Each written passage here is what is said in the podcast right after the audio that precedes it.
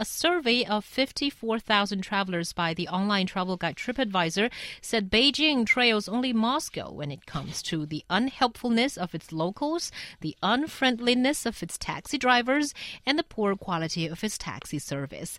So, are these claims true? I don't know because I don't feel like Beijing taxis are that bad. I mean, at least the ones that I have taken.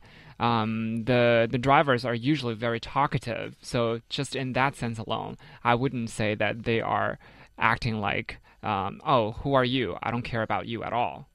Yeah, I think I think it really it, the problem with with Beijing is that it's just not very consistent. Um, I've had great taxi cab drivers. See? Um, I've had, you know, I mean, I have really, really talkative ones, um, you know, that, that we've talked for the entire ride, and it's really, really nice. I've had amazingly gruff ones, uh, ones that actually were amazingly rude to me um, during the trip and, and even as I was getting out. Uh, and even and when it comes to locals, for example, I mean, if we look at uh, you know part of these results, it also has to do with unhelpful locals, uh, which um, actually Beijing ranked uh, second to last as well. Mm. Um, I think again that's just going going to be uh, hit or miss. I mean, I've had um, people who I've asked for directions and they've been really really helpful. Other people they just say, "Oh, it's over there somewhere," and then that's it.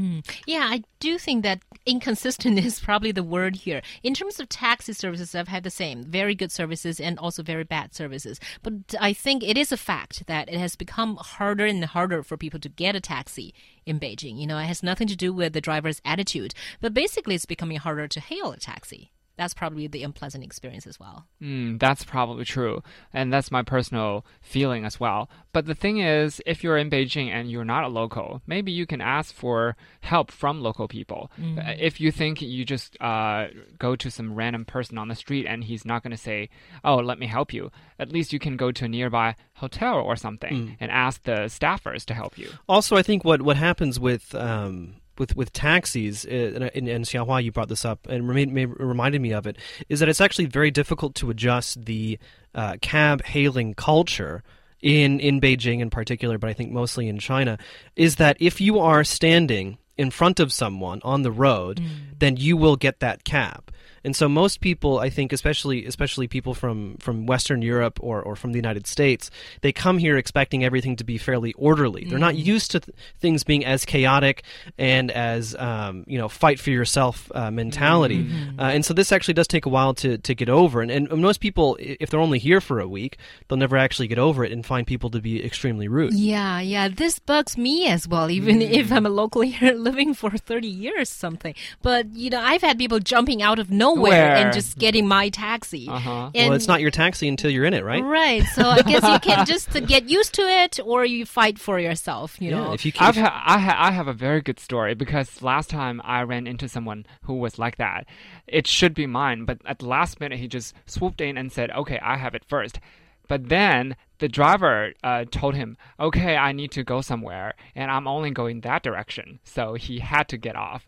After I got in again, and he told me that was not the case. I was just saying that so that, you know, as he got punished. Mm. Wow, that nice. tells a very good taxi driver, mm-hmm. you know, that you're running. Oh no, into. and I've, I've seen I've seen it a few times where uh, the taxi driver uh, will notice that someone just came out onto the road and bypassed them for someone who who they've noticed to be to be there longer.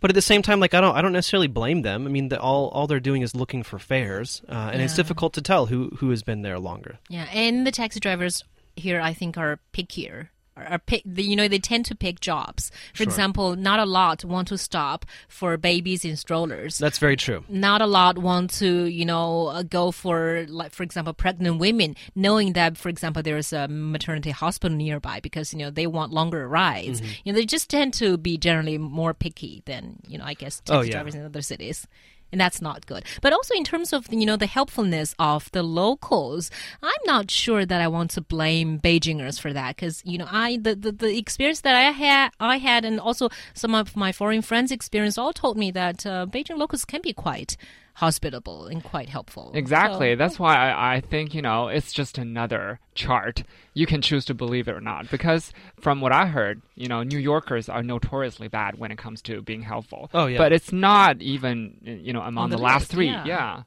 Yeah, yes and no. I mean, New Yorkers can also be some of the friendliest people in the world, um, and so I think it, it's again, it's just very difficult to say.